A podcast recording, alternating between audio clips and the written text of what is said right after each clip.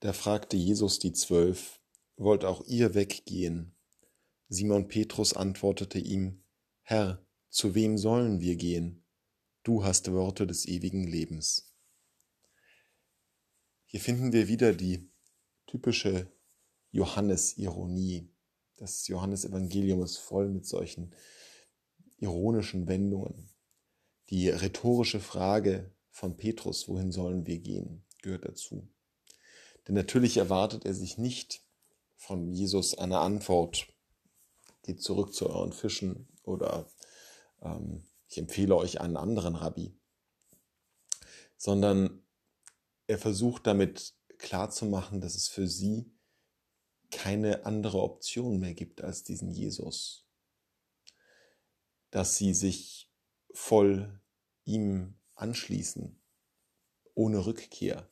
Dass die Netze, die sie haben liegen lassen, als er sie berufen hat, für immer vorbei sind für sie.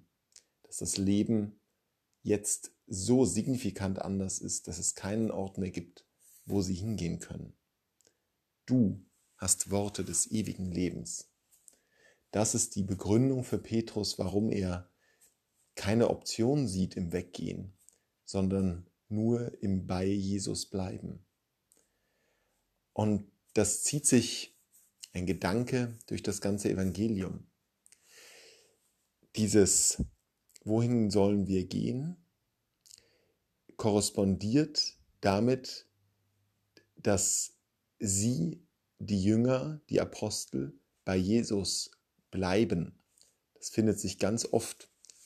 Es findet sich bereits bei der ersten Berufung, als er sie eben von den Netzen weggerufen hat, sagt Johannes, dass sie bei ihm geblieben sind, nachdem er sie berufen hat.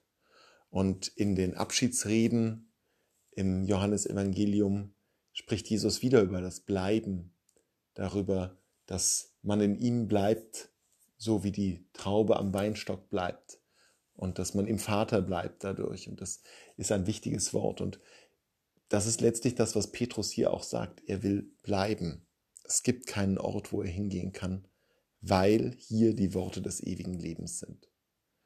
Und das ist etwas, wozu der Evangelist Johannes uns eben durch das Evangelium ermutigen möchte, dass wir uns auch versuchen, in eine Situation hinein, verbindlich hineinzubringen, dass wir eine solche treue Lage zu Jesus Christus entwickeln, dass für uns auch keine Option mehr da ist, woanders hinzugehen, dass wir bei ihm bleiben wollen.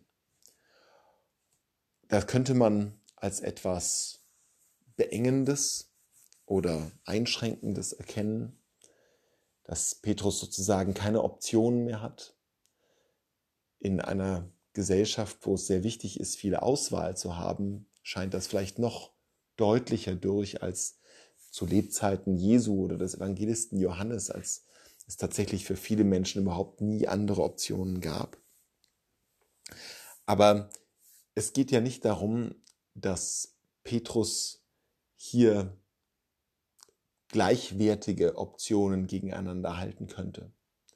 Dass er sagen könnte, ich kann hier einen Arbeitsplatz annehmen oder dort, ich kann mich mit diesen Leuten treffen, zum Urlaub machen und, oder mit diesen, sondern die besondere Lage ist die, dass diese Worte des ewigen Lebens eben nicht durch irgendetwas ersetzt werden können. Dass alle Optionen, die man haben könnte, ob sie in der Erfüllung in bestimmten Beziehungen liegen, ob sie im Besitz liegen oder ähnliches, dass das keine wirklichen Optionen sind, weil sie alle schlechter sind und weil nur die Worte des ewigen Lebens einen wirklich glücklich machen. Sich da hinein zu fühlen, hinein zu wachsen, dazu möchte der Evangelist Johannes ermuntern, dass auch wir eines Tages wenn Jesus uns fragt oder wenn unsere Mitmenschen uns fragen, antworten können, zu wem sollen wir denn gehen? Es gibt nichts Besseres. Es gibt nichts, was glücklicher machen kann, als die Nähe dessen, der die Worte des ewigen Lebens hat.